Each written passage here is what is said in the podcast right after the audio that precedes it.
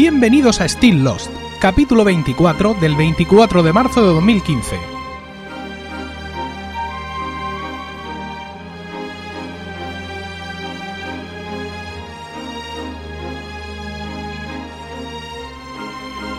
Muy buenas, espero que estéis todos bien en el momento de escuchar este podcast y dispuesto a pasar un rato juntos rememorando nuestra serie favorita. Estaba repasando la posición de, de Still Lost en iTunes y estaba comprobando que realmente me habéis dado mucho más de lo que yo os he dado a vosotros, porque actualmente el podcast tiene 51 valoraciones con una media de 4 estrellas y media, es decir, muy cercano a las 5 estrellas. Las últimas tres eh, reseñas escritas son bastante recientes, realmente, ¿no? Para el movimiento que suele tener este podcast. Es una de 23 de octubre de 2014 de Manuel Silva, que dice enganchado desde ya. La siguiente de 27 de diciembre de 2014 de Tucker94 que dice se agradece que alguien le dé un punto de vista y explique muchos de los detalles que tiene Lost de manera tan buena y con esa dedicación. Emilcar es un verdadero currante, chapó. No, no tan currante, no tan currante, no tanto como me gustaría, pero gracias Tucker94. Y la última es todavía más reciente, de DJ Are, de 28 de febrero de 2015, que dice Recuerdos inolvidables. Volver a escuchar este podcast me transporta a los magníficos momentos que disfruté viendo esta serie. Pues muchísimas gracias a todos, a estos tres que habéis escrito esta reseña y a los que habéis escrito todas las anteriores y a los que habéis simplemente puntuado, porque esto ayuda mucho a, la difusión de, del podcast.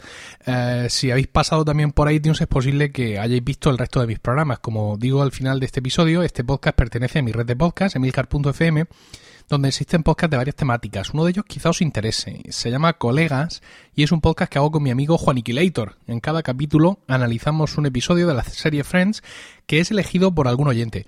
Eh, como podéis imaginar, el tono del podcast es desenfadado y la verdad es que no es porque sea mío, pero nos queda muy divertido.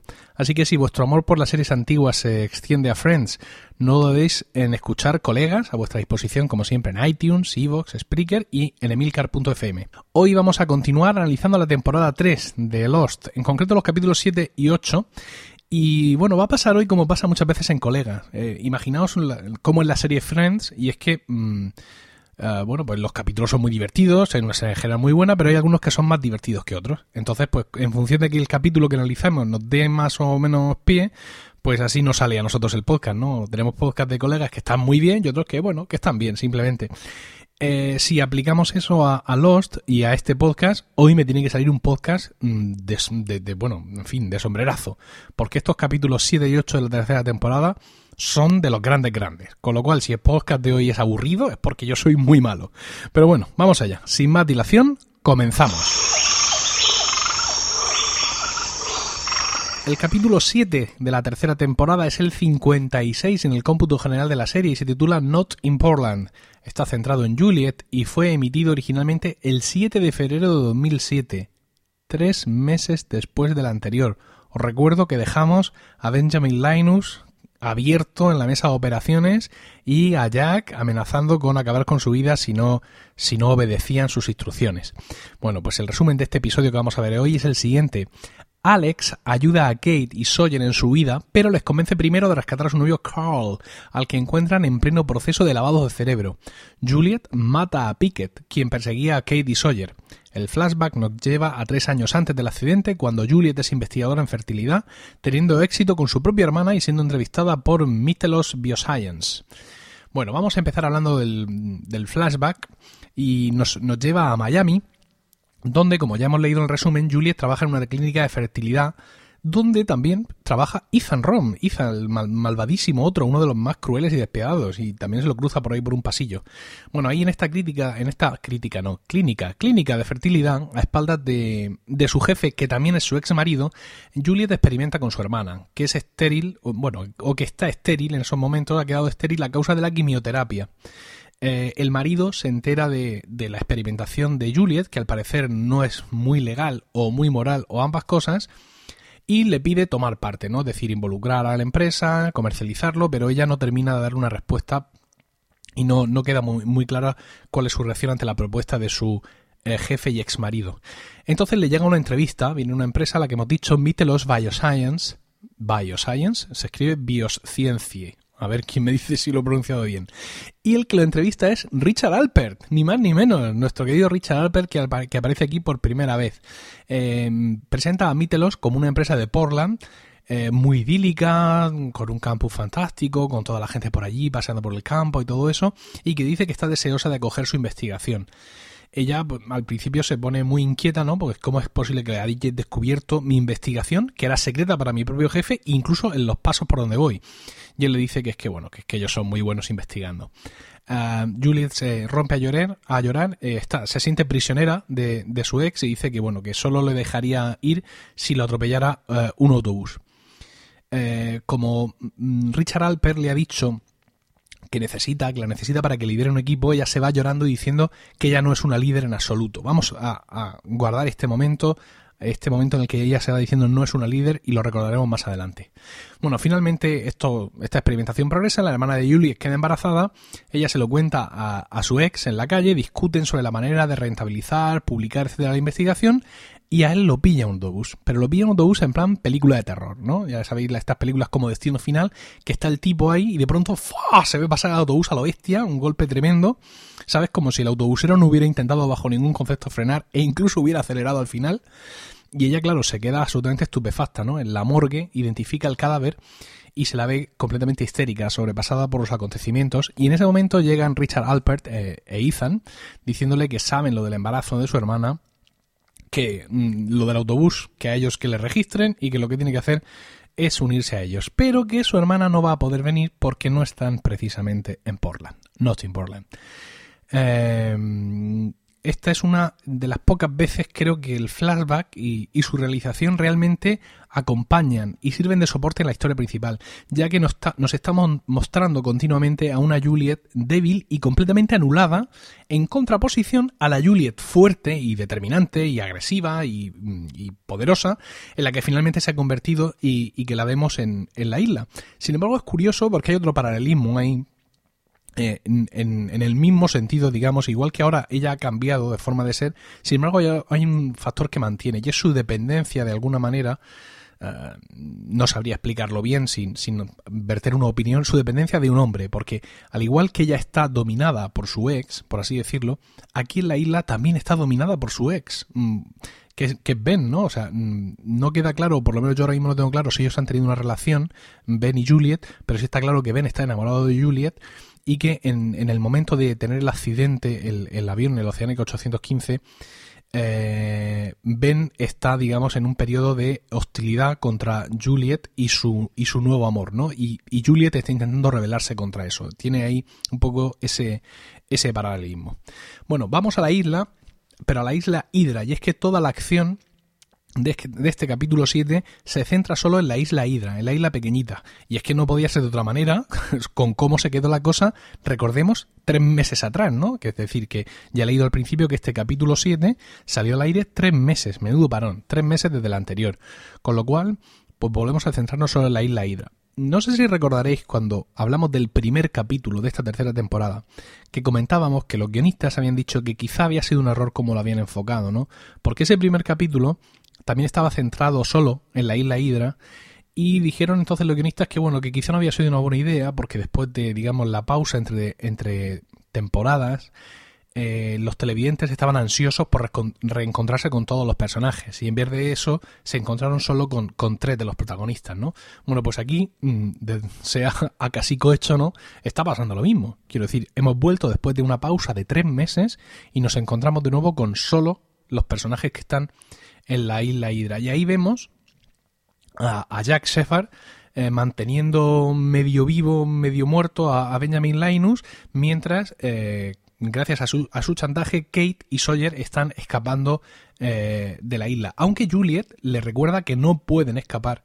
Le recuerda, no, le dice que no pueden escapar porque la Hydra, esta estación Hydra en la que están, está en una isla separada. Jack mm, reacciona diciéndole a Tom que Juliet eh, quería, eh, le había tratado de convencer de que asesinara a Ben durante la operación y Tom tiene que tomar el mando de la situación pidiéndole a Juliet que abandone, que abandone la, la, sala. Hasta estos momentos no sabríamos decir en qué sentido está actuando Jack. Mm, es decir, no sabemos si el atacar a Ben en la mesa de operaciones forma parte de una aceptación mm, implícita de un acuerdo con Juliet o si está eligiendo su propio camino. En estos momentos, cuando eh, Jack le dice a Tom, Juliet me propuso esto, ya vemos que Jack tiene, digamos, una tercera vía, ¿no? O sea, tenía dos posibilidades. Eh, colaborar con Ben, curarle, etcétera, y que le saque de la isla, si es que cumple su promesa, su promesa, colaborar con Juliet, esas eran las dos opciones, y ahora ya vemos que tiene una tercera vía, que esperemos que, bueno, que le salga bien. Mientras tanto, pues eh, Kate y Sawyer están tratando de escapar de los otros a través de, la selva y Alex les ayuda, les ayuda a esconderse, pero les pide que antes de ayudarles a escapar de esa isla y devolverles a su isla, que le tienen que ayudar a rescatar a su novio Carl. Eh, ellos tres acuden a unas instalaciones donde Carl está, está mm, prisionero y al parecer está sufriendo una técnica de eh, lavado de cerebro, ¿no? Está allí sentado con los ojos abiertos por una máquina y con una película super popera así en la, en, en, la, en la pantalla. Antes que, bueno, antes que esto hay que comentar que mm, hay un, un guardia en esta instalación que se llama Aldo y en la conversación que tiene Alex con Aldo para engañarle y conseguir acercarse a él y que Sawyer le deje inconsciente y tal, descubrimos ya expresamente que Alex es la hija de Ben. Eh, entran en la instalación y en la habitación 23 es donde encuentran, mm, ya os digo, a Carl eh, con este montaje mm, de vídeo con palabras, namaste, no sé cuántas referencias a Jacob y todo esto, entendemos que este tipo de experimentos, este tipo de cosas eh, muy sesenteras son de, la, de la, evidentemente, de la iniciativa Dharma, pero los otros las han aprendido, porque en este vídeo no es un vídeo de la iniciativa Dharma que ellos estén reutilizando para lavar cerebros, sino que, insisto, hay referencias a Jacob, Jacob te quiere y tal, con lo cual, pues ellos mismos han hecho su propio montaje. Esta habitación 23, 23 eh, eh, es muy interesante porque se supone que aquí, en esta habitación, tienen encerrado a Walt eh, el tiempo que los otros le tienen prisionero. Y causa un incidente, un incidente que pone a todo el mundo en peligro, eh, que hace que tengan que desalojar las instalaciones. Este, este incidente muy misterioso lo podéis ver en, unos en uno de los movisodes, es decir, unos episodios cortos que se lanzaron solo en vídeo y que ahora mismo están disponibles en YouTube. Ahí en las notas del programa os pongo el enlace para que veáis este movisode eh, donde se ve eh, pues a Walt, no se ve a Walt, pero las referencias que hacen Juliet y Ben indican que es Walt el que está ahí dentro porque Juliet le dice que, oye, este tío es peligroso, vamos a quitarlo de encima, devolvérselo a su padre. Bueno, volvemos a la sala de operaciones donde Ben, medio despierta de la anestesia, mm, ve lo que está ocurriendo y pide hablar con Juliet en privado. Después de, eh, de hablar con él, Juliet viene y le dice a Jack que tiene que acabar la cirugía y que ella a cambio va a ayudar a sus amigos a escapar. Aquí es donde la vemos tomar el control de la situación y comportarse como una líder, ¿no? Eh, vemos a, continuación vendría en el, montaje original del episodio veríamos la escena donde ella está en el amor eh, donde ella está perdón en el amor que no donde ella está mm, en la entrevista con Richard Alpert y donde acaba diciendo no soy una líder y se va corriendo no y en la siguiente escena volviendo de nuevo a la isla la vemos a ella muy guapa, por qué no decirlo, con todo el pelo recogido para atrás, eh, muy determinada, mm, andando firme y en dirección a la sala de monitores para buscar a los subidos y tomar las riendas de la situación. ¿no? Os decía al principio que, que este flashback está muy bien traído y que incluso el montaje está especialmente bien traído, ¿no? Porque ya os digo, es verla en su pasado decir no soy una líder de nada o no soy una líder para nada, cambio de escena, Isla Hydra, ella tomando la situación de, las circunstancias y haciendo lo que tiene que hacer, ¿no? Bueno, en ese sentido Jack termina la operación de Ben eh, con la ayuda de un bastante mareado Tom y Juliet se ve la obligación, no se la ve muy, muy triste por ello, de matar a, Danny Pickett porque este había dado ya con los fugitivos y estaba a punto de, disparar a Sawyer. Entonces Juliet le dice a Alex que aunque Sawyer, Kate y Carl pueden eh, huir de, la isla, pero que ella se tiene que quedar. Y que sabe que se tiene que quedar porque es la única manera de que Ben eh, consienta la huida de Carl, ¿no? Y no, no los persiga como un perro. Ella se queda muy llorando, pero eh, entiende que tiene que ser así. Y como Sawyer y Juliet tenían hecho el curso de patrón de catamarán, pues no tienen ningún problema en coger esa embarcación y correr hacia su, su isla. Em, Después, eh, Juliet vuelve al, al, quirófano donde Ben ya está terminado de operar y le dice a Jack que lo va a devolver a su celda hasta que decida qué hacer con él. Como vemos, sigue mm, a tope, ¿no? Sigue a tope en su papel de líder, ¿no? Y está muy bien eso de hasta que decida qué hacer contigo, ¿no? Es una frase muy de líder autoritario que Ben acepta porque, claro, independientemente de lo que, perdón, Jack acepta porque independientemente de lo que él tuviera eh, acordado con Ben, pues está claro que hay un nuevo sheriff en la ciudad, al menos de momento, y que su mm, carta para jugar era conseguir la liberación de sus amigos y por tanto pues que ya no tiene más que hacer que esperar a que decidan qué van a hacer, qué van a hacer con él. Em, cuando Jack le pregunta a Juliet qué es lo que le hizo a, a Juliet querer que salvara la vida de Ben, es que entonces eh, Juliet le dice que digamos que ha aceptado ayudar a Ben porque le ha prometido que después de tres años en, las isla, en la isla, Juliet iba a poder abandonarla y volver a casa con su hermana y con su sobrina. Aquí vemos que realmente todos, todos quieren abandonar la isla. Vamos a comentar ahora tres detalles eh, de este episodio que me han llamado la atención. En la primera escena del flashback, eh, Juliet llega a casa de su hermana, no sé qué, y le, dice algo, eh, dice, ella Rachel dice, bueno, es que yo quisiera mm, ir a la playa, o me decir ir a la playa. Entonces le dice Juliet, estamos en Miami, siempre estamos en la playa. Y abre las ventanas, abre así las cortinas y se ve un primer plano espectacular, de un avión girando sobre el mar y ese avión es de la compañía Oceanic, como no podía ser de, de otra manera.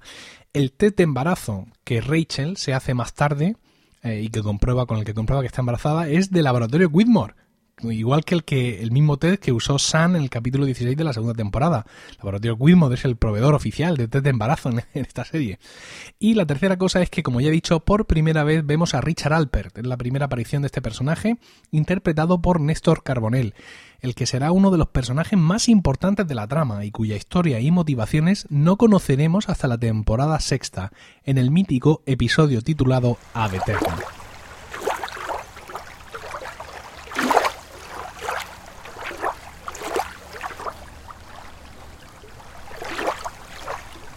El capítulo 8 de la tercera temporada es el 57 en el cómputo general y se titula Flashes Before Your Eyes, que viene algo a ser así como destello frente a tus ojos o tu vida ante tus ojos.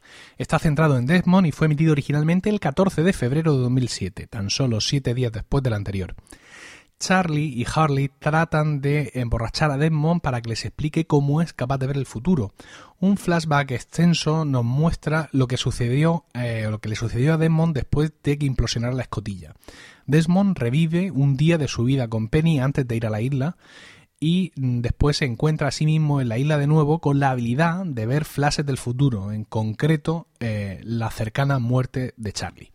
Bueno, esto es un capítulo impresionante, un capítulo para ponerse en pie, por favor, ahora mismo todo el mundo en pie y aplaudir.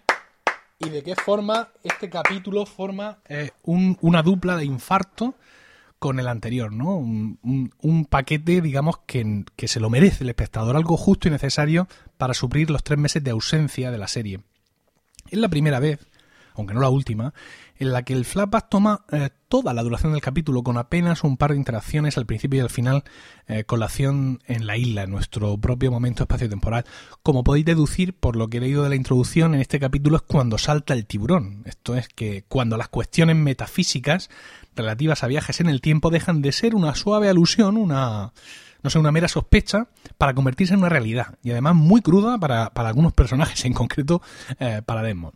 Bueno, eh, estando eso en mitad de una conversación con, otros personajes de la con otros miembros de, los de los supervivientes Desmond de pronto sin avisar sale corriendo ah, y, se echa a nadar al océano. Nadie sabe lo que está pasando y de pronto pues se dan cuenta de que Claire se está ahogando y que eh, Desmond la ha salvado. Charlie y Harley después de poner en común cosas que han visto llegan a la conclusión de que Desmond es capaz de ver el futuro y eh, tratan de emborracharle para que confiese. Es curioso porque, si os dais cuenta, Desmond al principio rehúsa beber con ellos, pero al ver la marca del whisky, McCatcheon, sonríe irónicamente y acepta. Ahora veremos por qué. Después de mucho beber, Charlie le pregunta directamente a Desmond por esto, Desmond le dice que no quiere saber nada, que pasa de él, que se levanta, que se va, Charlie le llama cobarde y Desmond se lanza contra él a estrangularle y gritándole y le dice que no sabe por lo que ha pasado. Y aquí es cuando se para la acción en la isla y todo lo que vemos a continuación es el flashback de Desmond, ¿no? Vemos realmente qué es todo eso eh, por, lo que ha, por lo que ha pasado. En este flashback mm, le vemos de nuevo en la escotilla, vemos cómo ocurre toda la implosión, cómo él se va, mete la llave y cómo de pronto se ve a sí mismo en, en un apartamento en Londres con su novia eh, Penny, con Penelope Whitmore, interpretada por Sonia Walger. Eh, Desmond está como muy noqueado, mm, todavía no sabe bien dónde está hasta que se da cuenta de que está con Penny de nuevo, ¿no? Y eh, bueno, pues ahí digamos que avanzan en, su vida, en lo que tienen que hacer, y Desmond tenía una cita con el padre de Penny, con Charles Whitmore, para pedirle permiso para casarse con su hija. Whitmore le rechaza y Demon se siente humillado y, bueno eh, y completamente masacrado. Es curioso, en este momento nos da la sensación de que podemos estar en una temporal paralela o en el futuro, es decir, nosotros igual que Demon está desorientado cuando mm, despierta, por así decirlo, en el suelo del apartamento manchado de pintura, nosotros también estamos desorientados, ¿no? No sabemos si estamos viendo pasado, presente, futuro, paralelo, perpendicular. Y lo mismo le pasa, le pasa a Desmond, ¿no? Aunque ya pronto nos vamos a dar cuenta de que estamos en el, en el pasado. En el, en el despacho de Whitmore eh, hay un momento en el que mm, Desmond ve el velero, hay un velero, hay una maqueta de un velero, y Whitmore le dice que bueno, que su empresa está patrocinando una vuelta al mundo en velero, y en esos momentos Desmond ve así algunos flashes donde se ve a él en su propio barco compitiendo en esa vuelta al mundo. Esto es una, una constante en, toda, en todo el episodio donde determinadas cosas que él va viendo le traen flashes del futuro, ¿no? De ahí el título del, del, episodio.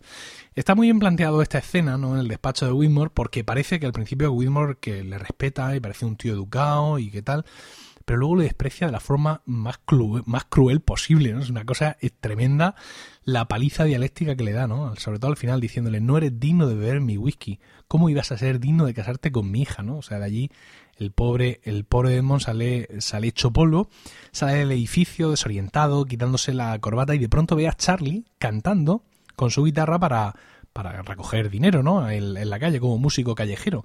Y de pronto, pues Demon vuelve a recuperar esa información de, de, su futuro y le pregunta que si no le recuerda, que es él, que es, que es Demon. Charlie, evidentemente, no sabe quién es. Eh, Desmond se queja, le dice que no sé cuántos, que tal, no sé cuántos, que sí, que yo te he visto, que esto ya ha pasado y además va a llover y de pronto empieza a llover, con lo cual, pues claro, mm, tanto Desmond como ese Charlie del pasado se quedan muy, muy noqueados. En estos momentos, mmm, el, el, hecho de que Desmond parezca ser capaz de interactuar con su pasado partiendo de su conciencia del futuro empieza a desconcertarnos, ¿no? O sea, es una cosa que es en plan, pero vamos a ver cómo si está en el pasado por qué se acuerda del futuro y qué pasa si intenta usar cosas que conoce del futuro para cambiar el pasado, ¿no? Ya empieza a dolernos un poco la cabeza. De aquí nos vamos a, a, a un pub, bueno, aunque no tan rápido, porque Desmond busca a un amigo suyo, físico, y después van a, van a un bar donde él le, le, cuenta, digamos, todo lo que ha pasado, le dice que él ha estado en una isla, donde en la isla ha pasado esto y lo otro, y ahora me doy cuenta de que estoy otra vez en el pasado, pero yo sé que vengo del futuro, ¿crees que es posible el viaje en el tiempo? Se lo pregunta, digamos, a su amigo como científico, ¿no? Eh, evidentemente el amigo, por muy científico que sea, se muestra escéptico ante todo esto y Desmond intenta demostrarle que en ese momento allí en el pub va a ocurrir esto, lo otro y lo demás allá, eh, pero no pasa. Entonces su, su amigo le dice que, que, bueno, que lo que tiene que hacer es descansar y dormir más porque es evidente que el viaje en el tiempo es imposible, ¿no? Daos cuenta de la calidad que tiene esta serie porque ese personaje, ese amigo de Desmond, tiene una profundidad increíble. Es decir, aparece como mucho durante cinco minutos en tan solo dos, dos escenas.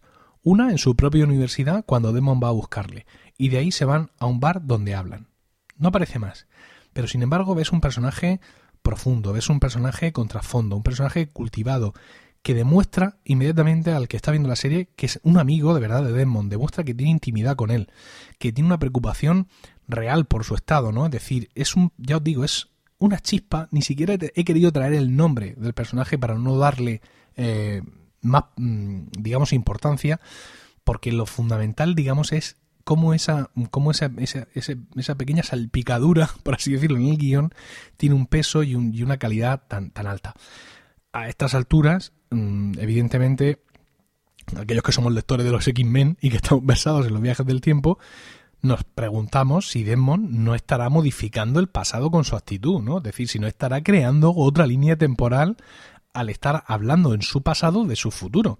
Pero el siguiente fragmento nos va a resolver por completo la duda, porque eh, vemos a, a, Desmond que va a comprar un anillo para pedirle la mano a Penny y que en, en la joyería eh, donde entra conoce a Eloise Hawking, quien le dice que, que, no, que no va a comprar el anillo porque su destino es no pedirle el matrimonio a Penny. Por supuesto, él dice que nada de eso, que como sabe todo esto, que para esta parte, que para la otra, salen a la calle y en ese momento eh, hay algo de una obra, caen unos andamios o lo que sea y matan a un hombre.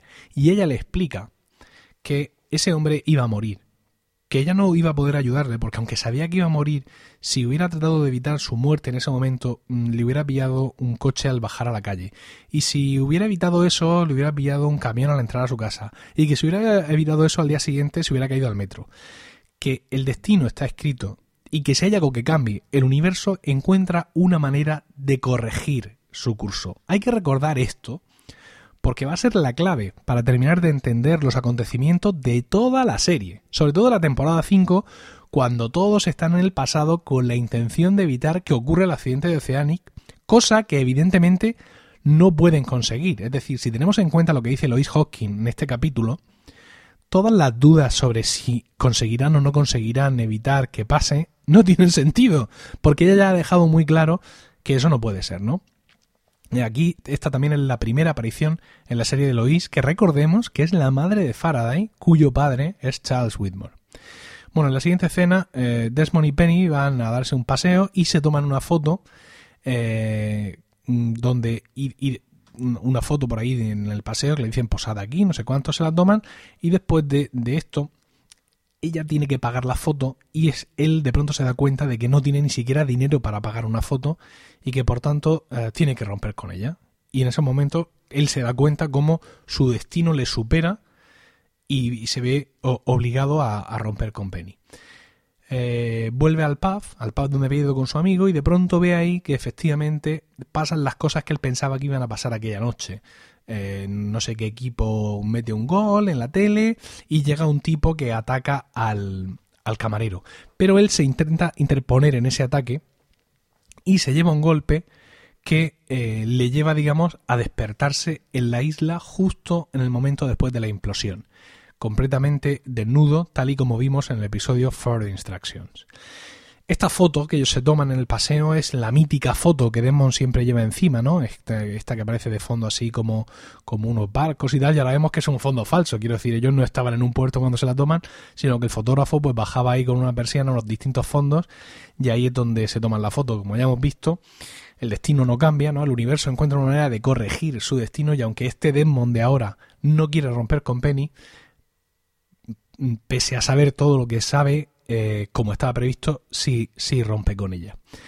El flashback termina y vemos a, a Desmond que está en la isla encima de, Charlie intentando estrangularle y bueno, eh, al final se tranquiliza, mm, se echa para atrás, pide disculpas y Charlie insiste en preguntarle qué es lo que pasa, que cómo puede ver el futuro, qué tal, no sé cuánto. Entonces mm, Desmond le, le revela a Charlie que las dos veces que él ha salvado a Claire, realmente estaba salvando a Charlie.